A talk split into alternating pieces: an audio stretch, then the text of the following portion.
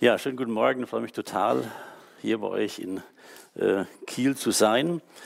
Und das ist natürlich ähm, so wie so ein äh, Zuckerstückchen, heute Morgen auch den Abschluss machen zu dürfen zum ersten Thessalonicher Brief. Ähm, ähm, kann man kaum was Schöneres vorstellen. Äh, richtig toll. Ja, ich nehme euch mal mit und ähm, zeige euch hier was. Auf der einen Seite seht ihr da ein Reifezeugnis und auf der anderen Seite seht ihr da ein Auto, was es so heute nicht mehr gibt, ein Audi 50. Was denkt ihr, was diese beiden Dinge miteinander zu tun haben?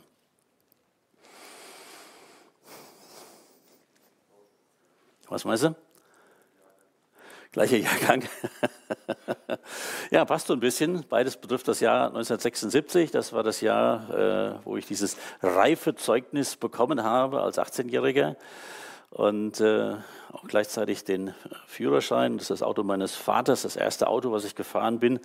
Und erinnere mich daran, dass ich da auf einem asphaltierten äh, Feldweg in, in, der Nähe unseres Ortes unterwegs war und eine äh, Kurve kam und ich ein bisschen zu schnell offensichtlich in diese Kurve rein bin und merkte dann, wie es da Kräfte gibt, die mich raustragen und dann, ähm, wie man das so macht, auf die Bremse drauf bin und dann die Schaukelei erst richtig losging und äh, ich dann fast in der Wiese gelandet wäre und ich gemerkt habe, es ist eine Sache, ein Reifezeugnis in der Hand zu haben und es ist eine andere Sache, wirklich reif zu werden im Leben. Also es gab eine Diskrepanz in der Reife es hilft nichts, wenn man nur so ein Stück Papier in der Hand hat, sondern Lebensreife ist ein bisschen mehr. Ja, darum soll es heute Morgen gehen. Das Thema dieser Tage ist ja reif Glauben. Und äh, ihr habt euch schon mit den ersten vier Kapiteln des ähm, ersten Thessalonicher Briefes beschäftigt.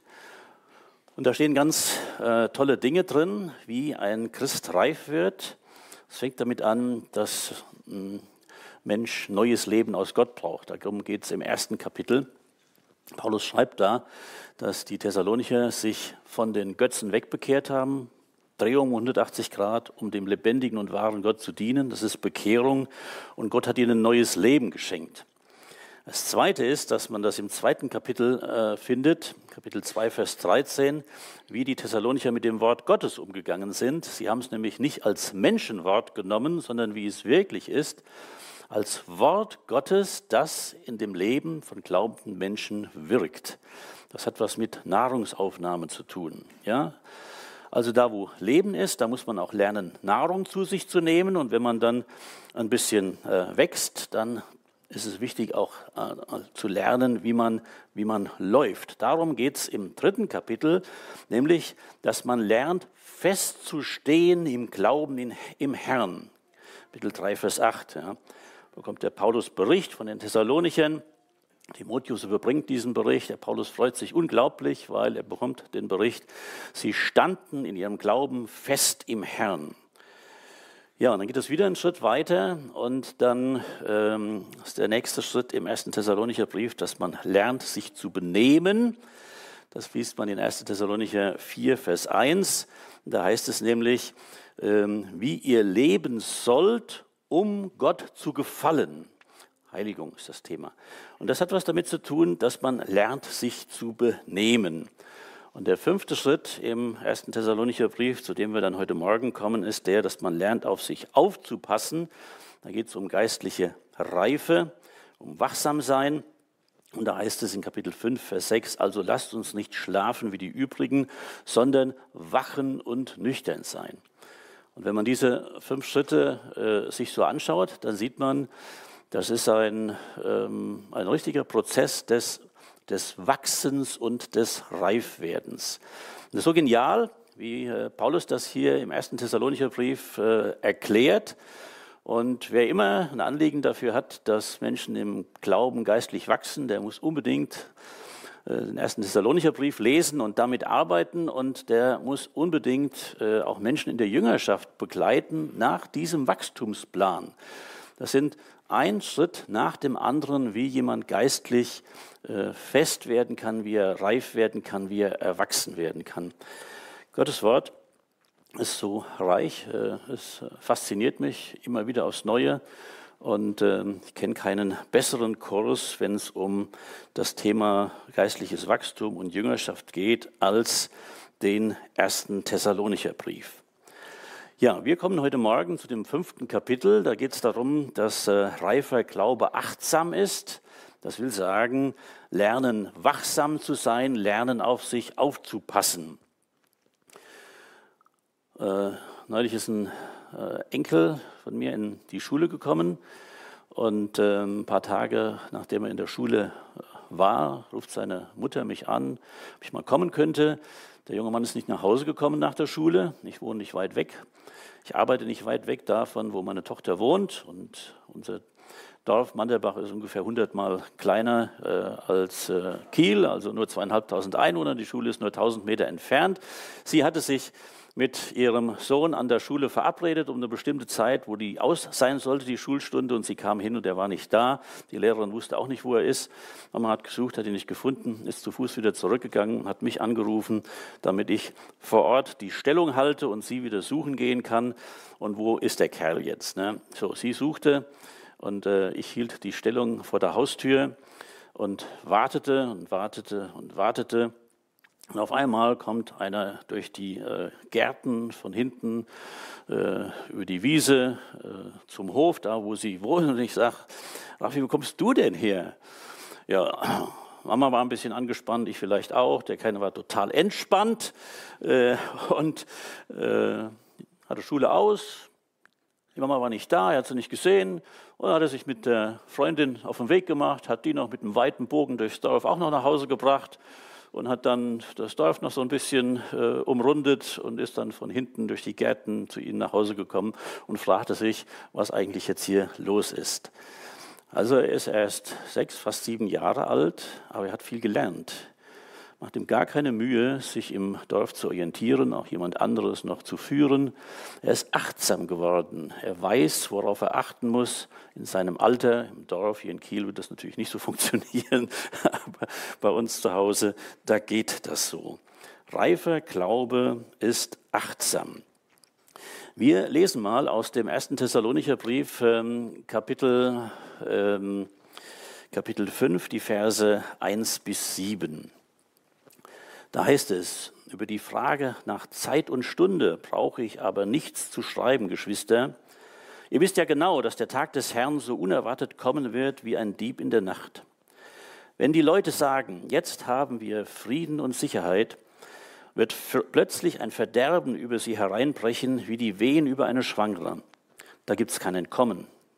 Doch ihr, meine Geschwister, lebt ja nicht in der Finsternis, dass euch der Tag wie die äh, wie ein Dieb überraschen könnte. Denn ihr seid Menschen des Lichts, Kinder des Tages. Nein, wir gehören nicht zur Finsternis und zur Nacht. Deshalb wollen auch wir nicht schlafen wie die anderen, sondern wachen und nüchtern sein. Denn wer schläft, schläft in der Nacht. Und wer sich betrinkt, tut es in der Nacht. Achtsam sein, starker Kontrast hier in diesem Bibeltext zwischen dem, was passiert, wenn es dunkel ist, die Nacht und Kinder der Finsternis und zwischen dem, was passiert, wenn es hell ist am Tag, wenn es Licht ist. Und Paulus macht hier den Unterschied zwischen denen, die mit Jesus leben, das sind die Kinder des Lichts, und denen, die ohne Jesus leben, das sind die Kinder der Nacht. Das Ganze hat zu tun mit der Situation in Thessalonik. Das ist ja die Gemeinde, an der diese Brief, dieser Brief geschrieben ist. Auch damals schon eine große Stadt in äh, Griechenland. Und eine junge Gemeinde war entstanden. Sie hatten in dieser Gemeinde viel gelernt über das kommende Reich Gottes. Darüber hat Paulus ihnen viel erklärt. Das hängt wahrscheinlich damit zusammen, dass das römische Reich sich immer mehr ausdehnte. Kaiser Caligula hat damals äh, regiert und diese, äh, dieser Kaiser und dieses Reich, das wurde wahrscheinlich immer dominierender. Und als Gegensatz dazu hat er ihnen wahrscheinlich sehr viel über das kommende Reich Gottes erzählt. Die Ist-Situation damals in Griechenland war äh, sehr säkular, sehr, sehr gottlos, auch vor allen Dingen in dieser Hafenstadt äh, Thessalonich. Und das Böse nahm immer mehr zu. Und Paulus hatte ihnen gesagt, dass es da zu einer Entscheidung kommen wird, nämlich wenn Jesus wiederkommen würde, dann würden diejenigen, die an Jesus Christus glauben, mit Jesus in den Himmel entrückt werden. Und diejenigen, die nicht an Jesus Christus glauben, für die würde Jesus Christus als König und Richter kommen und das würde auch den Zorn Gottes nach sich ziehen. Ja, wie kam es jetzt zu diesem Brief und auch zu diesem fünften Kapitel? Ich nehme an, dass die Dinge sich so entwickelt haben, dass die Christen in äh, Thessalonich unsicher wurden, weil sie sahen bestimmte Veränderungen in der Gesellschaft, dass es immer negativer, immer schlechter, immer böser wurde. Und dann kam ihnen die Frage in den Sinn, ist Jesus denn vielleicht schon wiedergekommen? Und wir haben das gar nicht mitbekommen. Oder was ist eigentlich hier passiert? Da hat sich Unsicherheit breit gemacht. Und das führte dazu, dass sie falsch gedacht haben und dass auch ihr Verhalten irgendwie falsch wurde. Genau da hinein spricht der erste Thessalonische Brief im fünften Kapitel. Wie ist denn das heute? Wir leben in einer Zeit voller Krisen, ob Wirtschaftsflüchtlingskrise, Naturkatastrophen, Corona-Krise, Ukraine-Krise, Klimakrise und vielleicht gibt es noch ein paar Krisen mehr. Was geht uns durch den Kopf? Was geht dir durch den Kopf? Ähm, die einen sagen dies, die anderen sagen jenes. Wir merken, dass die gesellschaftlichen Meinungen sich polar gegenüberstehen. In Bezug auf ein und dieselbe Situation hören wir Wahrheiten, die sind komplett gegensätzlich. Das macht Durcheinander. Was macht es mit dir? Was macht es mit deinem Denken? Nun, man sieht das in unserer Gesellschaft, es macht Menschen unsicher. Und nun ist die Frage, worauf will denn dieser Bibeltext hinaus? Der spricht nämlich nicht nur die Situation der Menschen in Thessalonik damals, sondern der spricht ganz aktuell in unserer Situation hier und heute. Was machen diese Einflüsse, diese Eindrücke, die wir ja ständig aufnehmen mit uns? Was macht das mit unserem Glauben? Macht es uns pessimistisch? Macht es uns verängstigt? Gehen auf einmal auch solche Gedanken durch unsere Köpfe? In diese Welt kann man eigentlich gar keine Kinder mehr setzen? Oder wie gehst du damit um, den du den Kopf in den Sand steckst und sagst, das geht mich alles gar nichts an, das ist mir ganz egal? Oder verfällst du in äh, äh, Aktivität und versuchst, äh, diese Welt zu retten? Jedenfalls, was wir feststellen ist, Umstände der Zeit lassen uns nicht unberührt, sondern Umstände der Zeit nehmen Einfluss auf unser Denken und sie nehmen Einfluss auf unseren Glauben.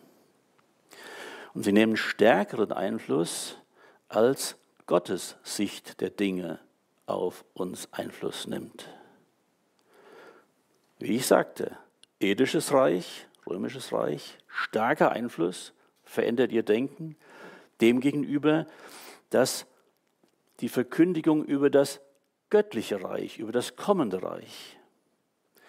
Ist nichts anderes heute.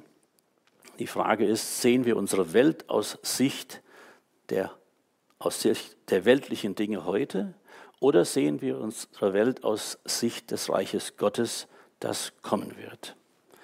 Und hier spricht der erste Thessalonicher Brief äh, hinein. Jeder Abschnitt, jedes Kapitel in diesem kurzen Brief, fünf Kapitel, spricht davon, dass Jesus wiederkommt. Es ist durchdrungen, der ganze Brief ist durchdrungen von diesem Gedanken von Gottes neuer Welt, von der Wiederkunft von Jesus. Er kommt, um uns zu retten, er kommt, um uns zu belohnen, er kommt, um uns äh, in die Gemeinschaft mit dem Vater zu führen, er kommt, damit wir immer bei ihm sind und er kommt, damit wir ewig in Sicherheit sind bei ihm. Das ist die Atmosphäre dieses Briefes. Rückbemerkung zu dem, was wir am Anfang gesehen haben, diese fünf Wachstumsschritte, die man im ersten Thessalonicher Brief sieht, diese fünf Wachstumsschritte, Nahrung zu sich zu nehmen, festwerden im Glauben, lernen, wie man sich verhält, wachsam sein, diese, diese Schritte, die sind die Basics. Und diese Basics sind nützlich für eine gute geistliche Wachstumsentwicklung, reif zu werden. Aber diese Basics stehen in einem Zusammenhang, und zwar stehen sie in Zusammenhang mit einem Klima. Und zum Wachstum sind nicht nur Basics nötig, sondern zum Wachstum ist auch immer Klima nötig. Das habe ich bei dem kleinen Häuschen im Garten meiner Mutter gelernt. Frühbeet oder so ein Gewächshäuschen. Also es geht nicht nur um die Basics, um äh, gepflanzt sein in der Erde, geht nicht nur darum, dass gegossen wird und alles, was dazugehört, sondern es geht auch um das Klima. Und das Klima in diesem Gewächshäuschen, das war halt beschützt, das war warm, das, war, das hat dem Wachstum gedeihlich geholfen, dazu beigetragen. Und das ist das Klima des ersten Thessalonicher Briefes hier, dieses Klima, dass Jesus wiederkommt und dass wir uns mehr von der Atmosphäre prägen lassen, dass Jesus wiederkommen wird und dass er sein Reich aufrichten wird, als dass wir uns von dem Klima in unserer Zeit bestimmen lassen. Und dieses Klima ist nicht nur pessimistisch, sondern dieses Klima ist auch kalt. Versteht ihr? Gegensätze. Und deswegen so wichtig, dass wir vom Wort Gottes her versuchen, auch unsere Zeit zu verstehen und zu leben. Das eine haben wir gesehen, macht uns durcheinander, die Welt wird immer böser und die Gefahr besteht daran, dass wir uns mitreißen lassen, auch von diesem Strudel. Und Resignation macht sich breit. Dem steht gegenüber, Jesus kommt wieder und das ist unsere Hoffnung. Wir glauben nicht an Pessimismus, sondern wir glauben an den Retter.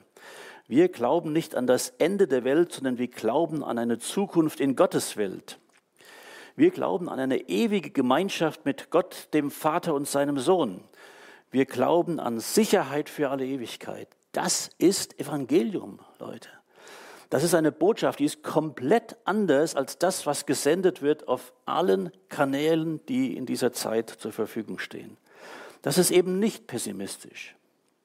Wir glauben eben nicht, dass wir die letzte Generation sind und dass es besser ist, keine Kinder mehr in diese Welt zu setzen, sondern wir glauben, dass der Christusglaube Hoffnung pur ist. Und Gott möchte Kinder des Lichts gebrauchen, damit sie dieses Licht in diese dunkle Welt bringen. Paradox wird es, es wird wirklich paradox, wenn Christen, die Kinder des Lichts sind, eine Botschaft in diese Welt bringen, die trübsinnig ist und die zu den Kindern der Finsternis passt. Das darf doch nicht sein. Das Gegenteil muss der Fall sein. Das Evangelium ist Gottes Antwort an eine verzweifelte Menschheit, die versucht, sich vor einer selbst verursachten Katastrophe zu retten. Das Thema Rettung ist gesellschaftlich noch nie aktueller gewesen als heute. Es geht wirklich um den Versuch, die globale Welt zu retten. Das Thema ist hochaktuell. da sind ja auch manche durchaus vernünftigen Gedanken dabei. Aber es rettet uns nicht in Bezug auf das, was wirklich unser Problem ist. Denn es ist Tatsache, dass Jesus wiederkommt. Und für die einen kommt er als Retter und für die anderen die Jesus noch nicht persönlich angenommen haben, kommt er als Richter. Nicht umsonst hat Gott dafür gesorgt, dass das letzte Buch der Bibel, die Offenbarung, geschrieben wurde. Warum? Damit möglichst wenige Leute in der Offenbarung lesen, weil die ist ja so schwer verständlich. Ganz merkwürdig, ganz merkwürdig. Gott wird mal fragen, ihr habt es doch eigentlich alle gewusst, ich habe das doch alles im Voraus aufschreiben lassen. Und wir Christen, wir tun uns so schwer mit der Offenbarung. Und dabei ist es die frohste Botschaft, die man in der Bibel überhaupt finden kann, nämlich dass Gott retten will. Ja, als Kinder des Lichts sind wir Botschafter des wiederkommenden Herrn. Und als Kinder des Lichts wollen wir nicht Botschafter der Finsternis sein, von einer Botschaft, die alles durcheinander bringt, und die Lebensschwermut verbreitet. Jesus nennt den Teufel den Mörder von Anfang an. Man kann das anders formulieren und kann sagen, der Teufel ist lebensverneinend. Wann immer wir gesellschaftlich an welchen Stellen auch immer, wann immer wir lebensverneinende Botschaften vernehmen, dann muss es klingeln bei uns, weil die lebensverneinenden Botschaften kommen von einem. Und das ist der Teufel. Das Evangelium hat eine lebensbejahende Botschaft, auch wenn man dafür gegen den Strom schwimmen muss. Ja, wir wollen zu ähm, einem besonderen Schutz oder einem besonderen Geschenk kommen, was uns im 1. Thessalonicher Brief Kapitel 5 erklärt wird. Und zwar ist das äh, eine geistliche Firewall, die braucht man ja dafür beim Computer, dass nicht irgendwelches Zeug in den Computer reinkommt, die dann das Arbeiten mit dem Computer unmöglich machen. Also äh, so eine Brandmauer, so eine äh, Firewall, die, die schützt. Und im 1. Thessalonicher Brief Kapitel 5 zeigt, zeigt Paulus uns einen dreifachen Schutz wirklich genial. Er spricht von einem Selbstschutz, das liest man in Kapitel 5, Vers 6. Deshalb wollen auch wir nicht schlafen wie die anderen, sondern wachen und nüchtern sein. Lernen zu wachen und nüchtern zu sein. Schutz Nummer eins. Schutz Nummer zwei, das ist äh, der Gemeinschaftsschutz, Vers 11. Macht es, macht euch also gegenseitig Mut, richtet einander auf, wie ihr es auch schon tut. Also einer in der christlichen Gemeinde hat Acht auf den anderen. Also äh, ermutigt euch gegenseitig und stärkt euch gegenseitig. Und der äh, dritte Schutz, den man dann findet in 1. Thessalonicher 5, ist Vers 12. Wir bitten euch aber, Geschwister, erkennt die an, die sich für euch abmühen, die euch im Auftrag des Herrn führen und euch zurechtweisen. Die, die euch ähm, führen, äh, die, die euch vorstehen, wie dieser Text sagt, das sind wahrscheinlich die Ältesten in der Gemeinde gewesen. Deswegen habe ich das den Ältestenschutz genannt. Das ist also der dritte Schutz, der in 1. Thessalonicher 5 hier genannt wird, dass die Ältesten Acht haben sollen auf die Gemeinde, auf die Geschwister, auf dich und auf mich. Ganz großartig. Wieder ein äh, geniales Konzept, wie Gott möchte, dass seine äh, Kinder beschützt werden. Auf einen äh, von diesen Dingen möchte ich äh, besonders eingehen, und zwar auf den ersten Punkt, auf den Selbstschutz. Selbstschutz aber wie? Ihr seht hier ähm, Kinder, die wahrscheinlich einen Fahrradführerschein machen und ähm, da ein bisschen was lernen in Bezug auf, ähm, auf sich Acht zu haben. Frage an euch, was müssen diese Kids fürs Fahrradfahren lernen, um sich selbst zu schützen? Denkt mal ein bisschen mit redet mit mir. ähm, was müssen die Kids lernen? Was ist wichtig? müssen Regeln lernen, Verkehrsregeln. Nur so kann es funktionieren. Ganz genau, sehr schön. Die Umgebung wahrnehmen, ein Gefühl dafür zu bekommen, wer ist hinter mir, wer kommt von der Seite, ja, also diese, diese Umgebung wahrzunehmen. Sehr gut. Was noch? Ja, ganz genau, mit den Fehlern an. Dieses vorausschauende Denken, das ist also jetzt nicht, dass man auf äh, Schienen unterwegs ist, sondern man muss auch immer mit den Fehlern anderer rechnen. Sehr gut, was noch? Ja, ganz genau, den Helm aufsetzen. Es gibt keine Helmpflicht in Deutschland, aber ganz wichtig, dass wir den Kindern beibringen sollen, Helm aufsetzen beim Fahrradfahren. Behaltet das mal im Sinn. Ja, wir wissen ganz genau, was nötig ist, um wachsam zu sein, um Acht zu haben. Und jetzt machen wir etwas, jetzt schauen wir uns den Bibeltext an zum Thema Selbstschutz und gleich werde ich euch fragen, wo der Unterschied besteht zwischen dem, was wir gerade zusammengetragen haben und zwischen dem, was uns der Bibeltext zeigen wird. Selbstschutz, aber wie? Wir gehen zu dem Vers 8. In Vers 8 lesen wir, aber gehören zum Tag und wollen darum nüchtern sein, gerüstet mit dem Brustpanzer des Glaubens der Hoffnung, äh, Brustpanzer des Glaubens und der Liebe und mit dem Helm der Hoffnung äh, des Heils. Zwei Dinge werden hier genannt. Einmal der Brustpanzer und der Helm. Das sind also jetzt beim römischen Soldaten, die irgendwie solche Brustpanzer äh, trugen und die so einen Helm auf dem Kopf hatten. Der Brustpanzer äh, schützt äh, das Herz das ist irgendwie ähm, das, das Zentrum des Menschen, das Herz. Ja? Und der Helm schützt den Kopf, das, das, der Verstand, das Denken schützt also ähm, unser, unser Denken. Und beim Brustpanzer wird nochmal differenziert. ist die Rede davon, Brustpanzer des Glaubens und der Liebe. Das weist darauf hin, Glauben und Liebe, das ist es, was äh, unser Herz schützt. Und Helm ist eben die Hoffnung. Ähm ja, der Brustpanzer schützt dein Herz äh, durch Glauben. Ich habe geguckt, von was für einem Glauben redet Paulus hier im ersten Thessalonicher Brief. Bin zurückgekommen auf das dritte Kapitel. Als Timotheus von Thessalonich zurückkommt, sagt äh, Paulus, dass er jetzt wieder auflebt, weil sie feststehen im Herrn, in ihrem Glauben. Das heißt, der Glaube der Thessalonicher stand fest, denn sie haben ihren Glauben bekannt. Sie haben ihren Mund aufgemacht und haben ihren Glauben bekannt. Also was unser Herz schützt, ist Glaube, der sich bekennt. Da muss ich mal einen kleinen Moment mit euch äh, nachdenken. Ähm, wo fällt euch denn jemand aus der Bibel, eine Person ein, die ihren Glauben bekannt hat und dadurch irgendwie geschützt wurde, auch von der weltlichen Umgebung, die um sie herum war? Wem fällt aus dem Alten oder Neuen Testament so eine Figur ein, die geschützt wurde dadurch, dass sie. Bitte? Rahab, ganz genau. In Jericho, die den Mut gehabt hat, sich dazu bekennen, ähm, dass Gott, dass sie verstanden hatte, dass Gott diese Stadt Jericho richten würde. Und dann hat sie die Schnur tatsächlich auch ins Fenster gehängt und dieser, Glaube, den sie bekannt hat, sie gerettet. Ja? Noch eine Figur. Daniel. Den Daniel im Alten Testament meinst du? Daniel im Feuerofen, ganz genau. Daniel, der mutig seinen Glauben bekannt hat, Fenster waren offen zum Gebet, ja, hat sich nicht versteckt. Und äh, alle um ihn herum haben das mitbekommen und haben ihn dann angeschwärzt und so weiter und so fort. Und Gott hat ihn gerettet in dieser Situation.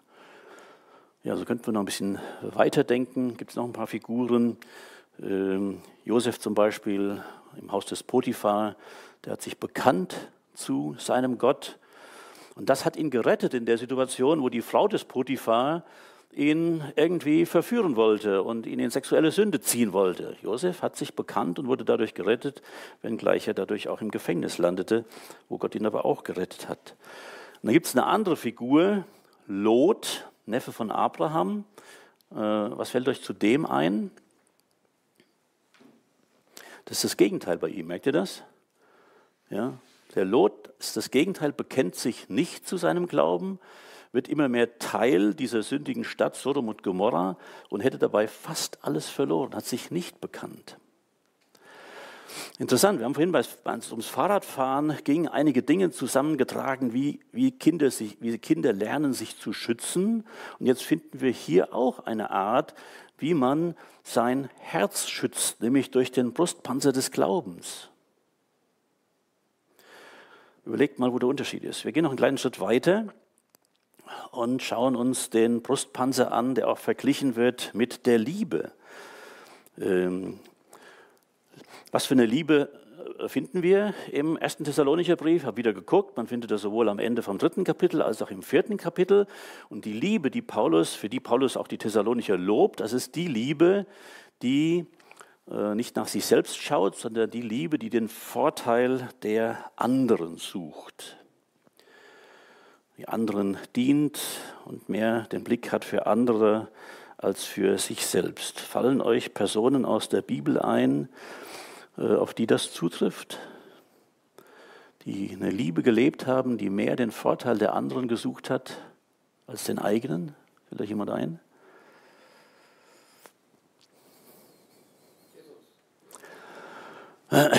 Das ist natürlich das ultimale Beispiel, vielleicht auch noch eine bestimmte Geschichte in dem Zusammenhang, weil eine, glaube ich, ragt da auch ganz besonders heraus.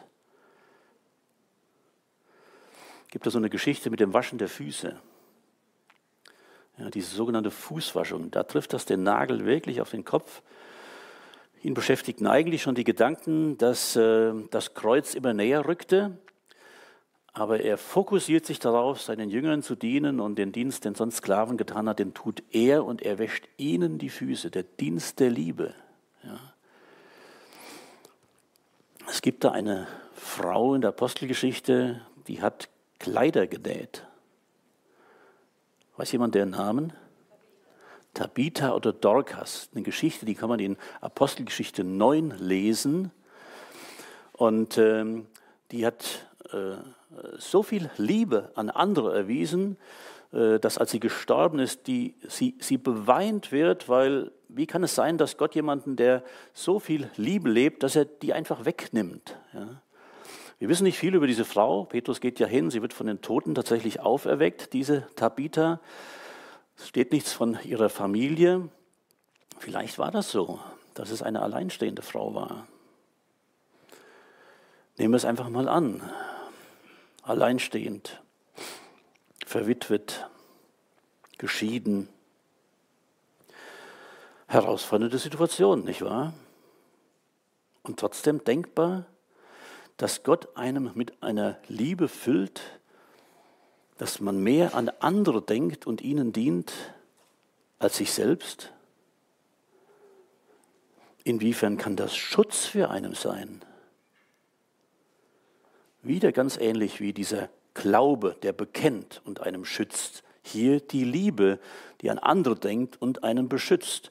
Und dann kommen wir noch zu dem äh, dritten Aspekt, und das ist der von dem Helm des Heils. Da ging es um die Gedanken, die geschützt werden. Es geht um die Hoffnung auf die zukünftige Welt Gottes. Vielleicht eine Figur ein aus der Bibel, die ganz stark in äh, dieser Hoffnung auf die zukünftige Welt Gottes gelebt hat und ähm, trotz aller irdischen Umstände sie sich einfach von dieser zukünftigen äh, Vision hat leiten lassen. Will euch jemand ein? Paulus. Bitte? Paulus? Ja, woran denkst du?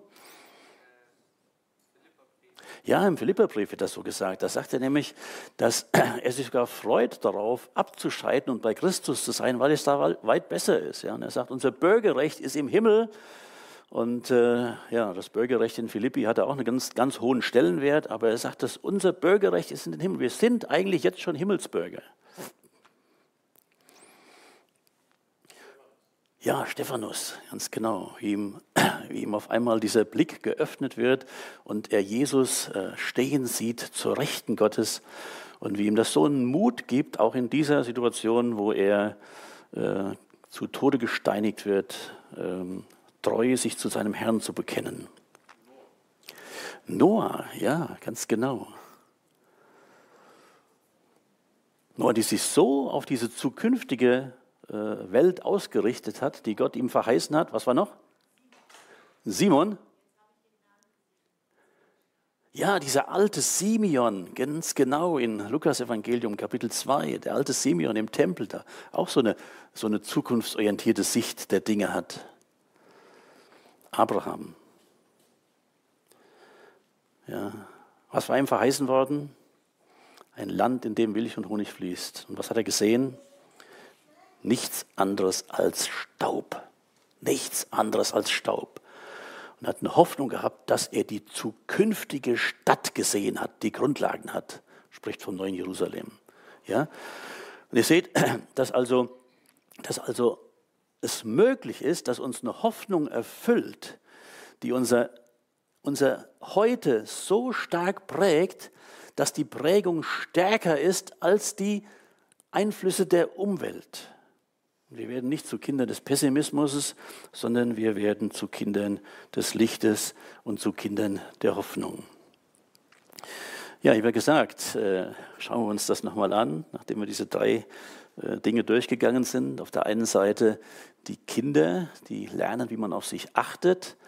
Und dann auf einmal der Helm ähm, des Heils und der Brustpanzer des Glaubens und der Liebe. Glaube, Liebe, Hoffnung. Beides schützt. Habt ihr, im, habt ihr in der Art des Schützens einen Unterschied festgestellt?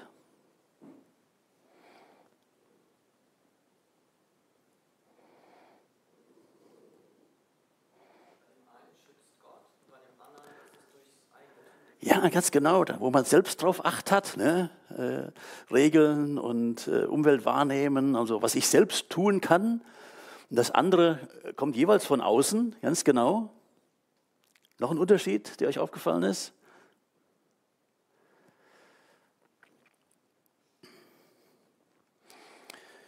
Dieser Unterschied, den ich erklärt habe oder den der Bibeltext hier aufhängt an den Begriffen Glaube, Liebe, Hoffnung, ist, diese Art des Schutzes ist offensiv. Alle drei Aspekte gehen in die Offensive. Der Glaube geht in die Offensive und bekennt sich. Wenn es etwas gegeben hat, das ich meiner Abi-Zeit und äh, meiner Berufszeit, der meinen Kollegen, was mir geholfen hat, mich zu schützen, meinen Glauben zu leben, dann war es das, dass ich meinen Mund aufgemacht habe.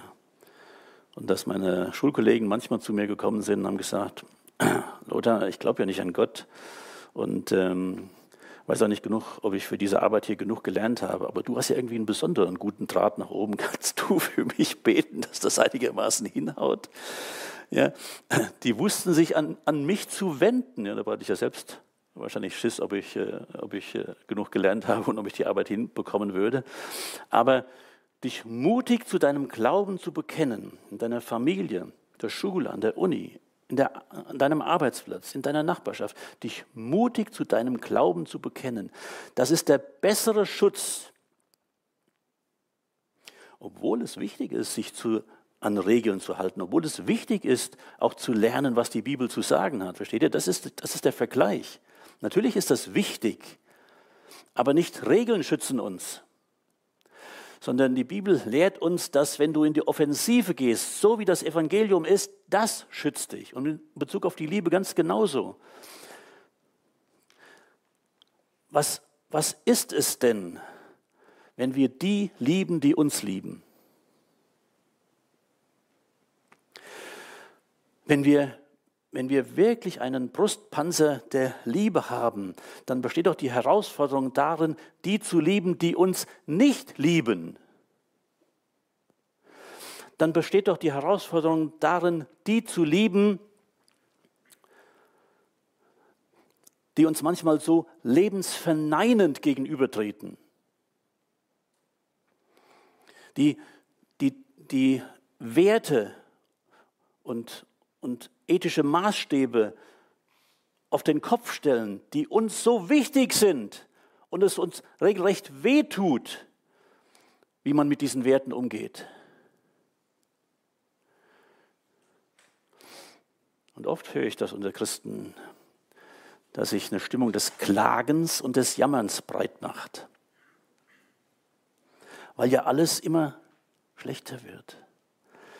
Aber die Liebe, die sieht gerade diejenigen, die uns nicht lieben und liebt auch die, die uns entgegenstehen. Und die Hoffnung, die lässt sich eben nicht runterziehen von dem, was in dieser Welt alles an negativen Dingen geschieht, sondern die Hoffnung hat, ein, hat das kommende Reich Gottes vor Augen und wir ermutigen uns auch mit diesem kommenden Reich Gottes, anstatt uns von der lebensfeindlichen Schwermut äh, anstecken zu lassen. Ja, ein Unterschied in der Art, wie dieser Schutz aussieht. Ich war sehr überrascht, äh, wie der Geist Gottes den Schutz, dieses Wachsamsein im fünften Kapitel erklärt, ich wäre nicht drauf gekommen. Seht ihr, so ist das, wie ich es am Anfang gesagt habe, mit dem Reifezeugnis und äh, dem Audi 50 war doch noch nicht so reif, weil ich die Dinge fehl eingeschätzt habe, konnte nicht richtig mit der Geschwindigkeit umgehen, konnte nicht richtig mit der Situation umgehen, habe es fehl eingeschätzt. Weiß nicht, wie du heute Morgen in den Gottesdienst gekommen bist und gedacht hast, ja, mal gucken, was mir heute hier so erzählt wird. Der ist ein Thessalonischer Brief, den kenne ich auch schon gut. Nicht das erste Mal, was ich darüber höre, was mir zum Thema Achtsamkeit und Wachsamsein erzählt wird. Das habe ich schon gelernt, auch als Christ achtsam und wachsam zu sein.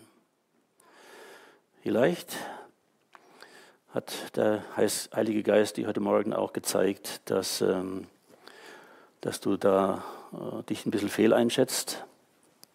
Glaube, Liebe, Hoffnung, alles, was Gott uns zum Schutz gegeben hat, indem wir offensiv werden, unseren Glauben bekennen, mutig.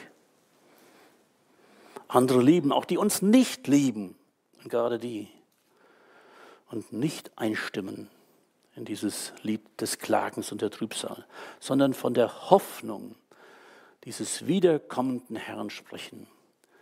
Und wenn du heute Morgen sagst, ja, das ist wirklich wichtig, aber eigentlich habe ich diese Entscheidung für Jesus so noch gar nicht getroffen, schon viel dazu gehört, war auch hier vielleicht schon öfters im Gottesdienst, dann möchte ich dir Mut machen. Nimm Jesus an, wie es in 1. Thessalonicher 1 steht. Bekehre dich zu ihm, dreh dich, nimm eine, nimm eine Lebenswende vor. Um 180 Grad, bitte Jesus in dein Leben zu kommen. Und dann bist du auch ein solches Kind des Lichts und hast so eine Hoffnung. Ich möchte uns bitten, dass wir ähm, aufstehen äh, zum Schluss und möchte uns lesen, diesen Segen aus äh, 1. Thessalonicher 5. Da heißt es in Vers 23, Gott selbst, der Gott des Friedens, helfe euch, ein durch und durch geheiligtes Leben zu führen. Er bewahre eure, euer ganzes Wesen, Geist, Seele und Leib, damit, wenn Jesus Christus, unser Herr, wiederkommt, nichts an euch ist, was Tadel verdient. Der Herr, der euch beruft, ist treu. Er wird euch auch ins Ziel bringen. Herr Jesus, hab ganz herzlichen Dank, dass du auf uns aufpasst. Wir möchten wachsen im Glauben. Wir möchten lernen auch, äh, was du lehrst, wie wir als Kinder des Lichts in dieser Welt uns wirklich schützen können nicht indem wir passiv sind, sondern indem wir unseren Glauben offensiv leben. Aber über all dem danke ich dir, dass du deinen, deinen Schirm des göttlichen Schutzes über uns aufspannst und uns das verheißen hast, dass du treu bist und dass du uns auch ans Ziel bringen wirst. Ich möchte um deinen Segen bitten für jeden, der heute Morgen hier ist. Und ich bitten, dass du das Wort Gottes sein lässt wie der Same, der auf gutes Land fällt und aufgeht und Frucht bringt. Herr, segne du die kommende Woche und äh, lass uns mutige Bekenner für dich sein. Amen.